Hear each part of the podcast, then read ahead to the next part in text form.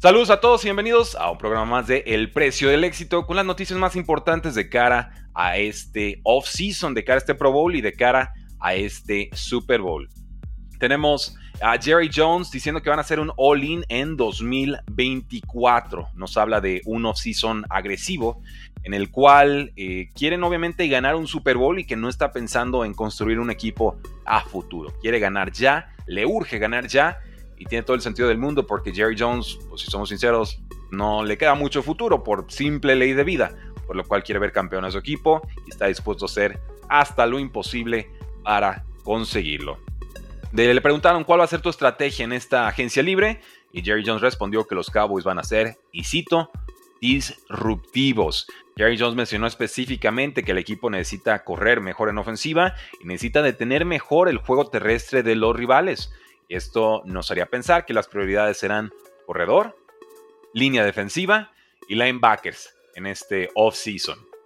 Los Cowboys van a tener alrededor de unos 20 millones de dólares debajo o por encima, mejor dicho, del espacio salarial, pero pueden reestructurar algunos contratos y con eso tener mayor flexibilidad para gastar en este off-season. Pero justo estaba revisando las cifras de espacio salarial para la siguiente eh, off-season, para la siguiente temporada, y Dallas no aparece ni siquiera en el top 10 de equipos con más espacio salarial, lo cual tiene sentido porque ahorita están en negativos, pero con esto yo les voy adelantando que Dak Prescott va a tener su extensión de contrato y que pues vamos a repetir la fórmula el año siguiente. ¿Qué opinan? ¿Creen que Cowboys pueda gastar fuerte?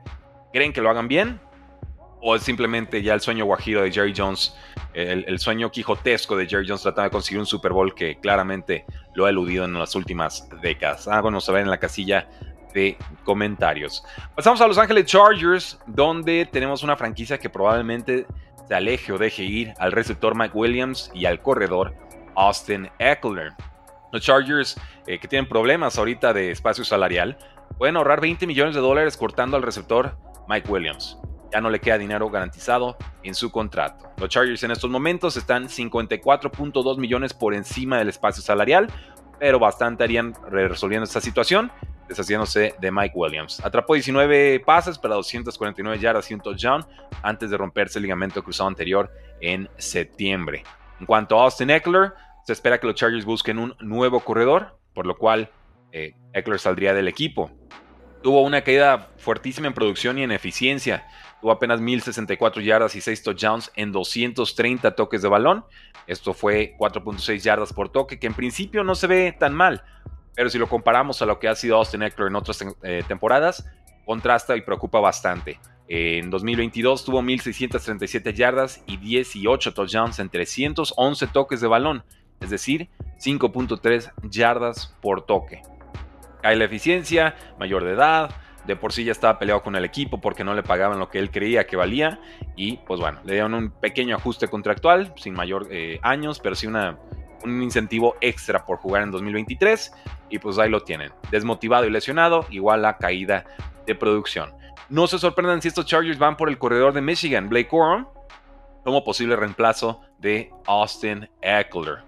Obviamente, Coran fue importante, campeón nacional, 1247 eh, yardas, 27 touchdowns con Michigan en 2023.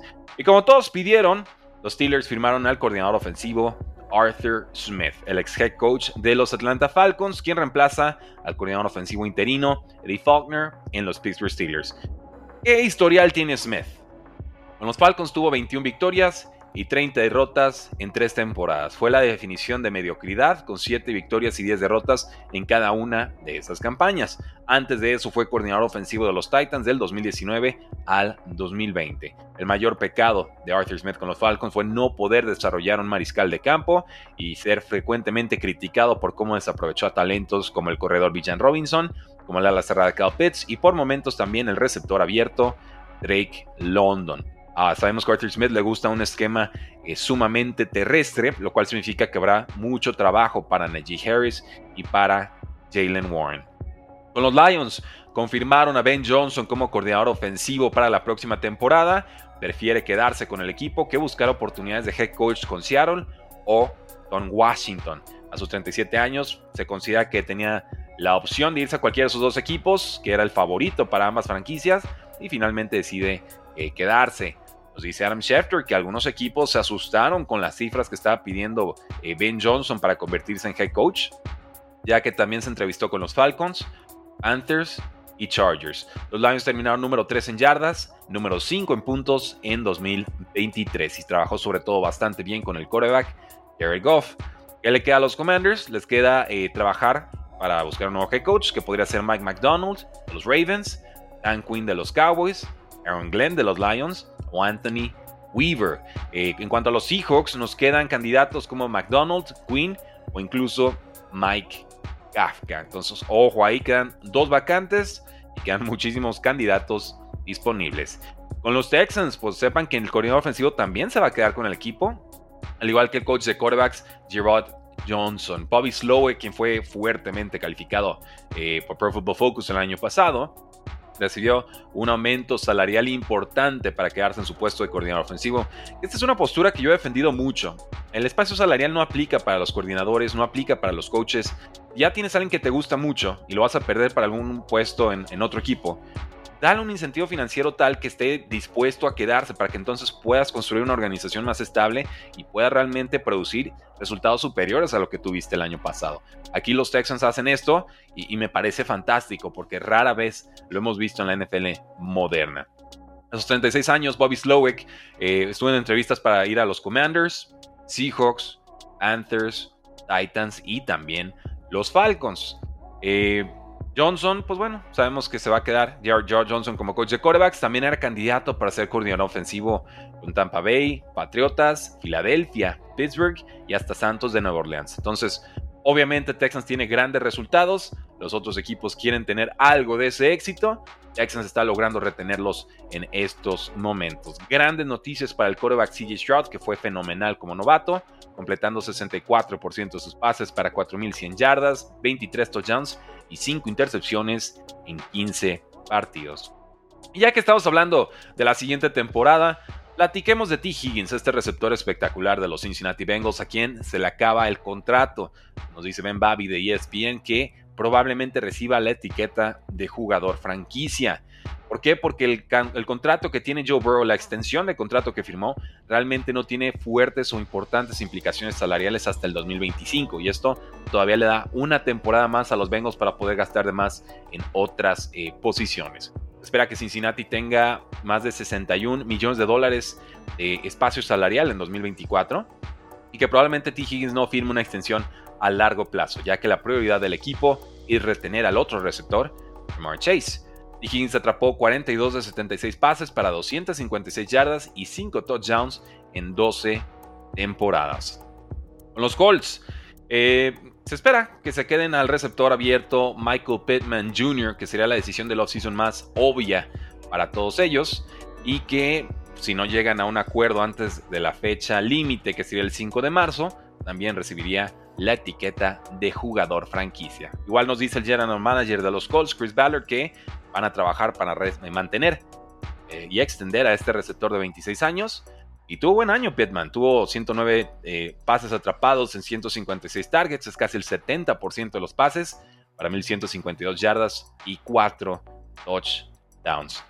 Quien está más fuera que dentro en estos momentos sería el receptor Calvin Ridley con los Jacksonville Jaguars, ya que a diferencia de Michael Pittman y de T. Higgins, los Jaguars no estarían usando su etiqueta de jugador franquicia en un receptor, sino en el pass rusher Josh Allen. Esto abriría la puerta para que Calvin Ridley pueda salir del equipo y admitió el general manager de la franquicia de los Jaguars, eh, Trent Baalke, que no sabe si Calvin Ridley regresará o no al equipo. ¿Qué hizo Ridley en 2023? 76 recepciones en 136 targets, es atrapar el 56% de sus pases, es bajito, para 1016 yardas y 8 touchdowns. El problema con Calvin Ridley fue eh, la inconsistencia, ya que tuvo 40 yardas por aire o menos en mitad de sus partidos. Si se va Calvin Ridley, pues tendrían que agregar un receptor en la agencia libre draft. Y tiene, tiene bastante sentido porque este draft tiene mucho talento en esa posición. Los receptores que quedarían bajo contrato serían Christian, Christian Kirk, Zay Jones y Parker Washington. Con Charles Omenihu se rompió el ligamento cruzado anterior, este jugador de los Kansas City Chiefs eh, obviamente no estará disponible para el Super Bowl y lo van a extrañar porque tuvo 27 tacleadas, 7 capturas y 2 fumbles forzados esta, esta temporada. a pesar de perderse los primeros seis juegos por suspensión. El reemplazo de Omenihu sería el jugador de primera ronda, Félix Adonique Usoma, quien ha sido usado muy poco esta temporada. Los Chiefs también podrían perder al tackle defensivo Eric Nadi por lesión de tríceps, él es importante teniendo el juego terrestre, y al guardia izquierdo All Pro Joe por una lesión de pectoral. Con los Jets hay un agente libre que les quiero eh, presumir, se llama Bryce Huff, es un pass rusher, creo que va a firmar un contrato importante, ya que Pro Football Focus lo califica como el agente libre número 18 más importante de este offseason. Tiene 25 años y vean estas estadísticas. 29 tacleadas, 10 capturas, 10 tacleadas para pérdida y 21 golpes a mariscales de campo, jugando solamente el 42% de los snaps defensivos de los Jets. O sea, jugando menos de la mitad de los snaps posibles en una temporada, consigue 29 tacleadas, 10 capturas, 10 para pérdida, 21 golpes a mariscales de campo. O sea, te da la intriga de, de revisar ¿no? de apostar por él para ver qué puede hacer en un rol más grande o más eh, importante. Es un pass rusher especialista, pero le ha ido muy mal en juego terrestre, ya que lo califica Pro Football Focus con 45.2 de calificaciones muy muy bajo. Pero igual de pass rusher creo que lo compensa sobradamente. No se espera que los Jets puedan retenerlo, ya que han gastado primeras rondas consecutivas en la posición de pass rusher o de línea defensivo, mejor dicho. Jermaine Johnson en 2022, Will McDonald el cuarto en 2023. Así que si su equipo necesita pass rusher, ojo con Bryce Huff. Ya platicamos de los Washington Commanders. Y en otras noticias, ya empezó el Senior Bowl. Vamos a estarlo platicando en la próxima semana. Quienes brillaron, quienes decepcionaron en las prácticas y también en el juego oficial del Senior Bowl ya, son, no, ya no son solamente seniors eh, o jugadores de cuarto año colegial, ya también pueden aparecer jugadores de tercer año colegial. Entonces eh, es un roster expandido y va a haber más talento que evaluar en este evento, en este torneo que cada vez se vuelve más importante para evaluar a prospectos colegiales. Los Bears contrataron a Thomas Brown como coordinador de juego aéreo. Las Panteras contrataron a Brad Itzik como coordinador ofensivo y los Buffalo Bills ascendieron al coach de linebackers Bobby Babick como coordinador defensivo. Ya lo tienen, damas y caballeros. Ese es su programa del día de hoy. Recuerden suscribirse a este su podcast 3 si fuera NFL en Spotify, en Apple Music, en YouTube Music o en cualquier dispositivo, cualquier aplicación donde se puedan descargar estos episodios. Porque la NFL no termina, nosotros tampoco. 3 si fuera.